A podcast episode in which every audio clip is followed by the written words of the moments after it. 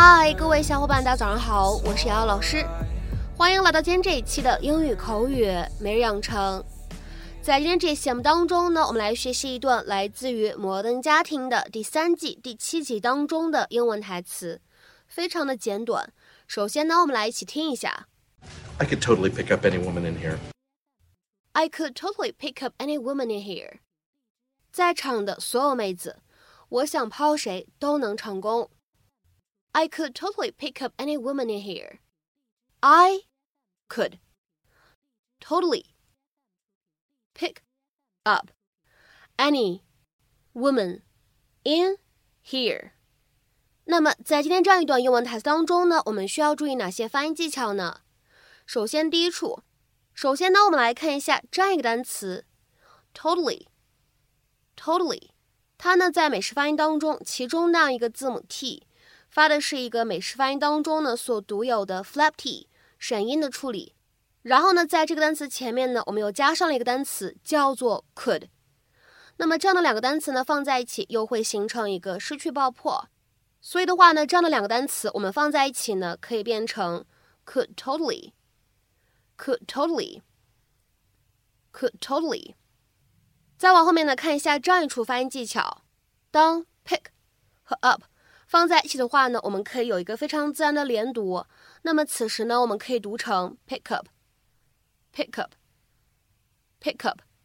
而当我们把 up 和 any 放在一起呢，又可以自然的连读一下。可以变成 a penny，a penny，a penny。然后呢，再来看一下末尾这样一处发音技巧。当 woman 和 in 放在一起的话呢，我们可以有一个非常自然的连读。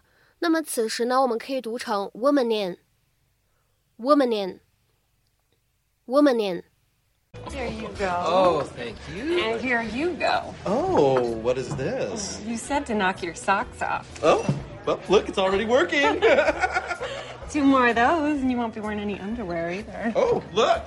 Cam, down, down. Maybe later. Oh, okay, maybe, maybe later. Did you hear that? Waitress is flirting with me. No, no, she's not flirting with you. She's she's trolling for tips, okay? She totally knows you're gay. How would she know I'm gay? Uh, maybe it's the way you ordered a drink a doodle doo. Cam has this crazy theory that if he were straight and Julia Roberts were single, they'd be dating. It's not crazy. I met her once in an AIDS walk, and our chemistry was palpable. No, you handed her a bottle of water And her fingers lingered. because you wouldn't let go. I could totally pick up any woman in here. If by that you mean lift her off the ground, then yes, I'll give you that. I for sure could be a womanizer. Or you could be someone who just stepped out of a machine called the womanizer. Okay, you know what? That's it. Pick anyone in here. If I can get their number, you do the laundry for a month. If I fail, I'll do it. Okay, I hate doing laundry, so Mhm. um, no. Um, oh, okay, right here. Her. 那么今天节目当中呢，我们来学习一下什么叫做 pick up someone。其实呢，说到这样一个短语 pick up，这个短语呢，它的意思真的特别多。就算是 pick up somebody，或者呢是 pick somebody up，大家呢都可以根据不同的对话场景，能够想到不同的意思。比如说呢，这个短语它可以用来表示接某个人，或者说呢送某个人一程，to give someone a ride in one's vehicle。比如说呢，我们来看一下这样的两个例子。第一个 ，I'll come by your house at eight o'clock and pick you up。我八点钟来你家接你。I'll come by your house at eight o'clock and pick you up。再比如说呢，我们来看一下第二个例子。The bus was so full that it could no longer pick up passengers。这辆公交车装的这么满，以至于它不能够再让其他乘客上车了。The bus was so full that it could no longer pick up passengers。那么今天视频当中这样一个动词短语 pick up someone 到底是一个什么样的意思呢？To become acquainted with someone with the aim of having a romantic relationship with them，和某个人套近乎。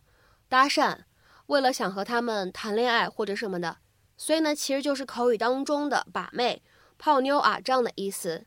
那么这个短语的这样一层用法呢，其实会有一点粗俗，不太尊重人。所以呢，咱们今天的话呢，在节目当中知道这个意思就可以了。口语当中呢，希望各位同学可以谨慎的去使用这样一层用法。那么下面呢，我们来看几个例子。第一个，I can't believe I let a meathead like him pick me up。真不敢想，我居然让那个蠢货跟我搭讪。I can't believe I let a meathead like him pick me up。下面呢，我们再来看一下第二个例子。We went out to a few different bars trying to pick up young girls, but we didn't have any luck. 我们去了不同的酒吧，想把一些年轻妹子，但是没有成功。We went out to a few different bars trying to pick up young girls, but we didn't have any luck.